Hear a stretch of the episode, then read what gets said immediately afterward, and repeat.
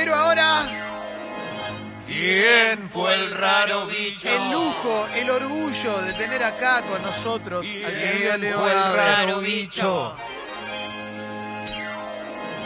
¿Quién fue el raro bicho? ay, ay, Y se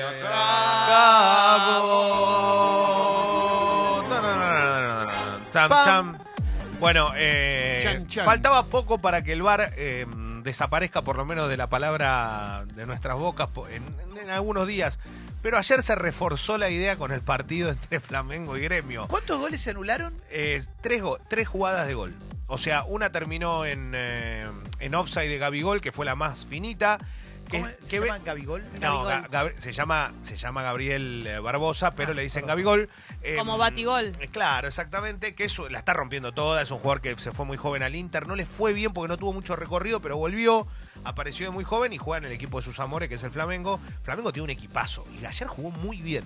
Ante el gremio en Porto Alegre, Velati levanta la bandera, la posición era un pie y estaba adelantado. Fueron al bar, lo confirmaron pero era muy justito. Y después anularon por una falta a Kahneman, otro gol y una situación eh, también en, en- en favor de Flamengo. La realidad es que los goles estuvieron todos bien anulados.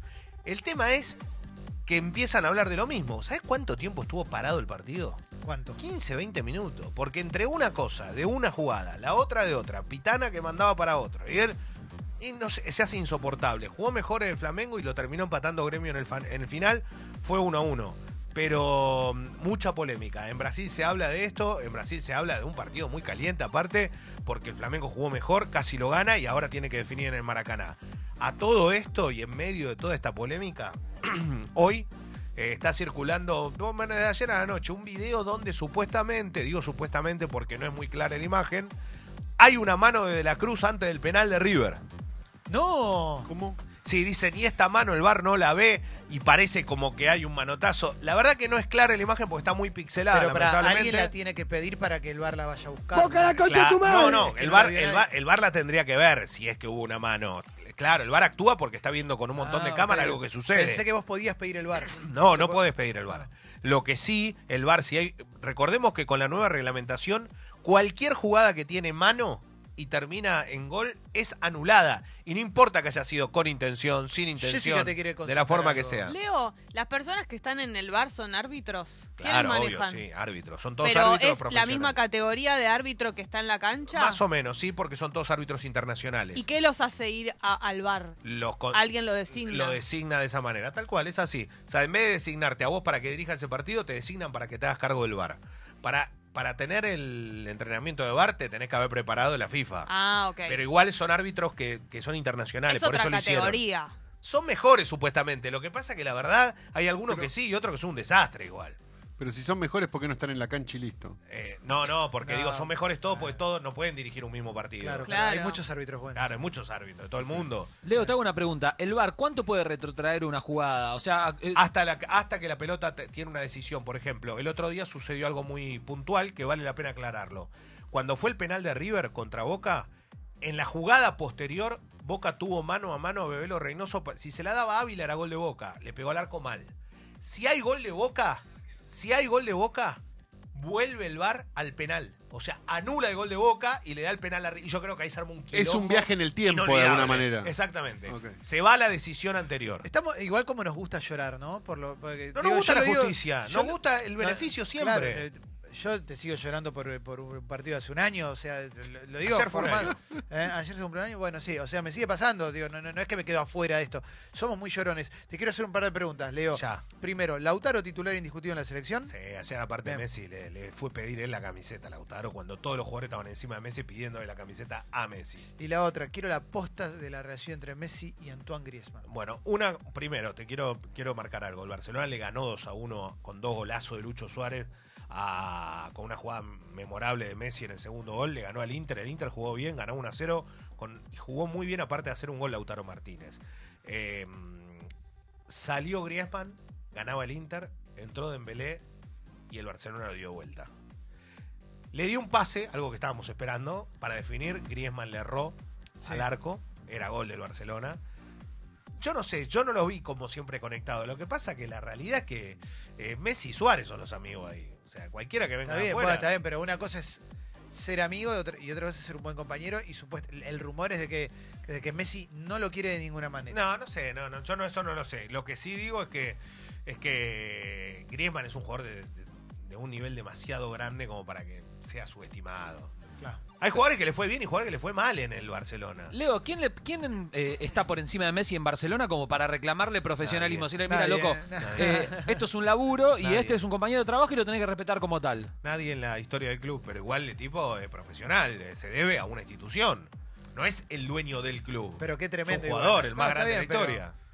El tema es, en algún momento van a dejar de darle bola en todo cuando se ponga, quizás cuando se ponga más grande. Digo, pues una cosa es el agradecimiento, pero quizás en algún momento le hacen, ojalá que no, pero lo que pasó con Raúl, lo que pasó con Casillas en Real Madrid, históricos que cuando se pusieron más grandes, Lo que pasa es que él tiene, para mí, acá estamos hablando del mejor jugador de la historia de ese club y un club gigante. Es muy difícil porque el Barcelona, si es por el Barcelona, le hace un contrato para toda la vida, que es lo que intenta y Messi dice que no. claro. Eh, la realidad es que Messi siempre jugó en el Barcelona, no jugó en otro club. Y lo único que uno imagina es que si un día sale de ahí irá a jugar a Newells. Sí. No lo sé, yo creo que hay que esperar, me parece que el Barcelona tiene que mejorar mucho igual, más allá de toda esta situación, y allá la rompió Arturo Vidal, el chileno entró y Messi cuando terminó el partido dijo, Arturo Vidal cada vez que juega y juega así, es muy importante para nosotros. ¿Qué le dijo al técnico? El partido que viene, Vidal tiene que jugar de titular. Y bueno, el Bueno, tipo, pero está bien, eh, pero hay un riesgo ahí, hay un riesgo. Es, es mi jugador favorito de todos los tiempos, pero la verdad es que en algún momento... Todos los jugadores que tienen esta ascendencia sobre un club o sobre un plantel o sobre un equipo en particular toman decisiones. Olvídate, es así, no, no existe Bueno, el que no lo hace. Pero una cosa es tomar una o decisión... vos pensás que Ronaldo no define. Una cosa es o tomar no. una decisión y decir, a ver, quiero que juegue este, pues la rompe. Otra cosa es marginar a un chabón por el cual pagaron millones de, de- de euros y que es una estrella del mundo. Porque Griezmann no es un cuatro de copa. Griezmann en cualquier lugar la va a romper. Por eso te preguntaba si es cierto que Messi no lo quiere. No, no sé, eso no, no- yo no lo podría responder porque estaría mintiendo. Pero alguien te dijo algún rumor. Solo, lo único que uno sabe es que eh, cuenta mucho que no le terminó, como que no terminó jugadas que podía haber terminado con Griezmann, prefirió tomar otras decisiones. La verdad, desde que llegó Griezmann al Barcelona, Messi se la pasó lesionado, o sea que tampoco es que ha jugado Sí. tanto y recién ayer apareció un ratito, ¿eh? un ratito en su esplendor, y bueno, cuando está en su esplendor te pinta la jeta, la verdad que a nosotros los hinchas del Inter nos mató lo de ayer. nos A liquidó. nosotros los hinchas. yo La familia del Inter. Familia interista, jugó con una camiseta muy linda el Inter, Lautaro el Toro está muy bien. Toro. Eh, la verdad que estamos muy bien, estamos muy bien. El equipo de Antonio Conte está jugando bien, el hombre que recuperó el pelo.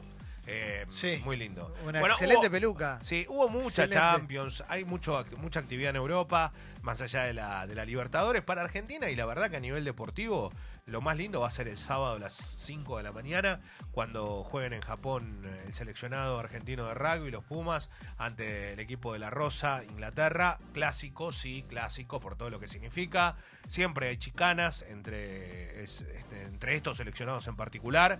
Inglaterra es favorito, Argentina si no le gana se despide del Mundial, necesita sí o sí ganar para seguir con vida y con algunas cosas importantes. Una figura como en algún momento fue Nico Sánchez por su patada a los palos, por ser un tipo referente en cuanto al tanteo argentino, quedó afuera hasta del banco de suplentes con la lista que dio Mario Ledesma. Ledesma que viene bastante pifiando todo lo que está pasando, creo que le da, no digo un correctivo, pero sí a Nico Sánchez que no está para jugar, yo creo que no está para jugar. Y contra Inglaterra, la verdad que en mundiales, las dos veces que se han enfrentado, Argentina ha perdido. Fue parejo igual, ¿eh? Eh, Las dos veces fue parejo. Argentina Sí. estuvo cerca algunos puntos, pero ha ganado Inglaterra. El candidato es Inglaterra, Argentina va de punto y por cómo viene jugando da la sensación que es imposible. Pero un detalle.